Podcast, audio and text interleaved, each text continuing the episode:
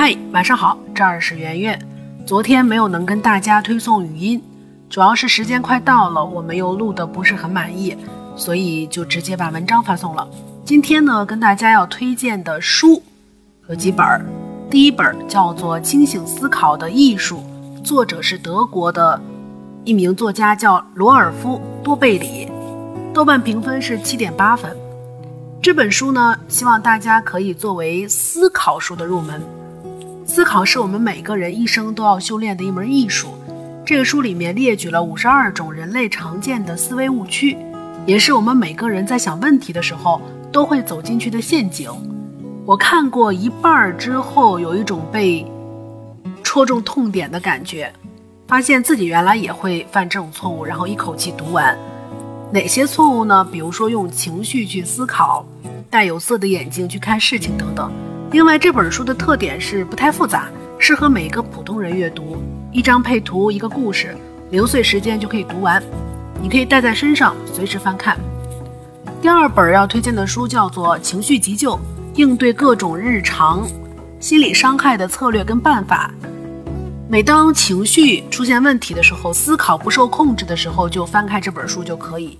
情绪急救，它就像是一个急救箱一样，读完了之后你会感觉。平静很多，当然，作者也在反复的强调，这本书只能帮你去缓解一些普通的、不严重的情绪伤害。如果有很大的心理问题的话，还是要去看医生的。第三本书叫做《关键对话》，作者是科里·帕特森等，因为有好几个人写的，应该是豆瓣评分是八点二。这本书太著名了，这个是美国。呃，四个在社会上最著名的培训师、演讲师智慧的结晶，最精华的部分是书里面列出来的一些高效率的沟通法则。谁也不是天生就会沟通的，包括我。呃，我经常也会觉得说自己好像不太擅长与人沟通，但沟通是有技巧的，每个人都可以学。在这本书里面呢，你可以学会怎么控制自己的情绪，然后怎么样把你跟对手的谈话引向最好的方向结果。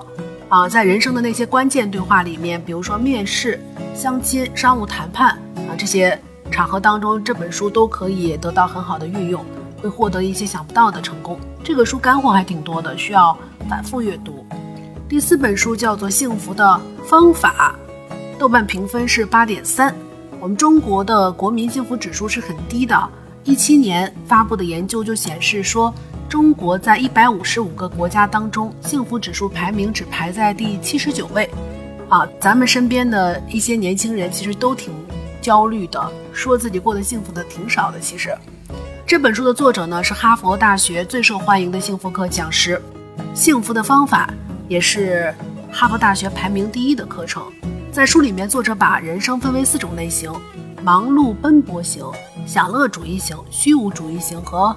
感悟幸福型，深刻的解读了大多数人不幸福的深层次原因。好，推荐大家阅读。第五本叫做《感谢自己的不完美》，是一个蛮著名的心理学网红吧，可以叫也是老师武志红他写的。他的特点就是语言比较通俗，案例比较多，所以你觉得在读的时候会被他抓住你的心，挺有感染力的。这本书跟情绪急救是不一样的。这本书是从另外一个层面重新提供了解决心理问题的途径，那就是大胆的去拥抱坏情绪，接受不完美。听起来挺鸡汤的，但是他会从专业的角度说。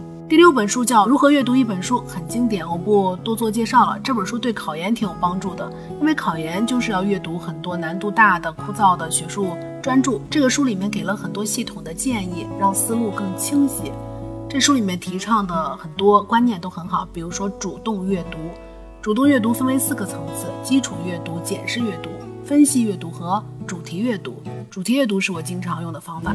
第七本书叫《醒来的女性》，然后是豆瓣评分八点八，它是一个适合女生读的小说，写的是上个世纪七十年代美国女性的故事，但是折射的是当代。中国女性面临的女权呀、女性地位呀，还有女性生存问题。这个故事的主人公是美国一个小镇女孩米拉，从小很聪明、很独立，但是，呃，社会跟家庭环境让她很早就嫁人，然后做家庭主妇。这也意味着她要不断的放弃自己、压抑自己，最终一步一步的走上了心灵的崩溃。你读完之后会从她身上发现很多中国女性的影子。第八本《穷查理宝典》，这个查理就是巴菲特的那个朋友啊，巴菲特非常欣赏他。这本书非常经典，不多做介绍了，一定要看。第九本叫《人类简史》，也不多做介绍了。这本书没有看过的还是看看，它可以帮你去提高认知能力，燃烧脑洞。《人类简史》就是一本谈论人类历史的书，从十万年前开始有生命迹象，到今天人类的发展历程，挺惊心动魄的，震撼人心的。你看完之后，思想上会产生很大的冲击。第十本书叫《杀死一只知更鸟》，它的评分是九点二，它是一部非常经典的成长作品，获过普利策奖。书呢是以一个小女孩的口吻写的，故事发生在上个世纪三十年代大萧条时期的美国。小女孩的父亲是一位律师，他在一个案子里面为一个被指控强奸白人女孩的黑人辩护。事实是这个黑人是遭诬陷的，但是身边的人却开始责难他帮助黑人。小女孩在学校也遭到了羞辱。这部小说并不只是反映种族歧视跟社会不公的，它是告诉大家，无论这个世界怎么变迁，我们始终要选择善良跟真诚，不要对任何人抱有偏见。他也提醒很多家长啊，怎么保护。孩子心中的信念，小说改编的电影也挺好的，可以去看一下，可以引发关于人性的很多思考，明白很多为人处事的道理。晚安。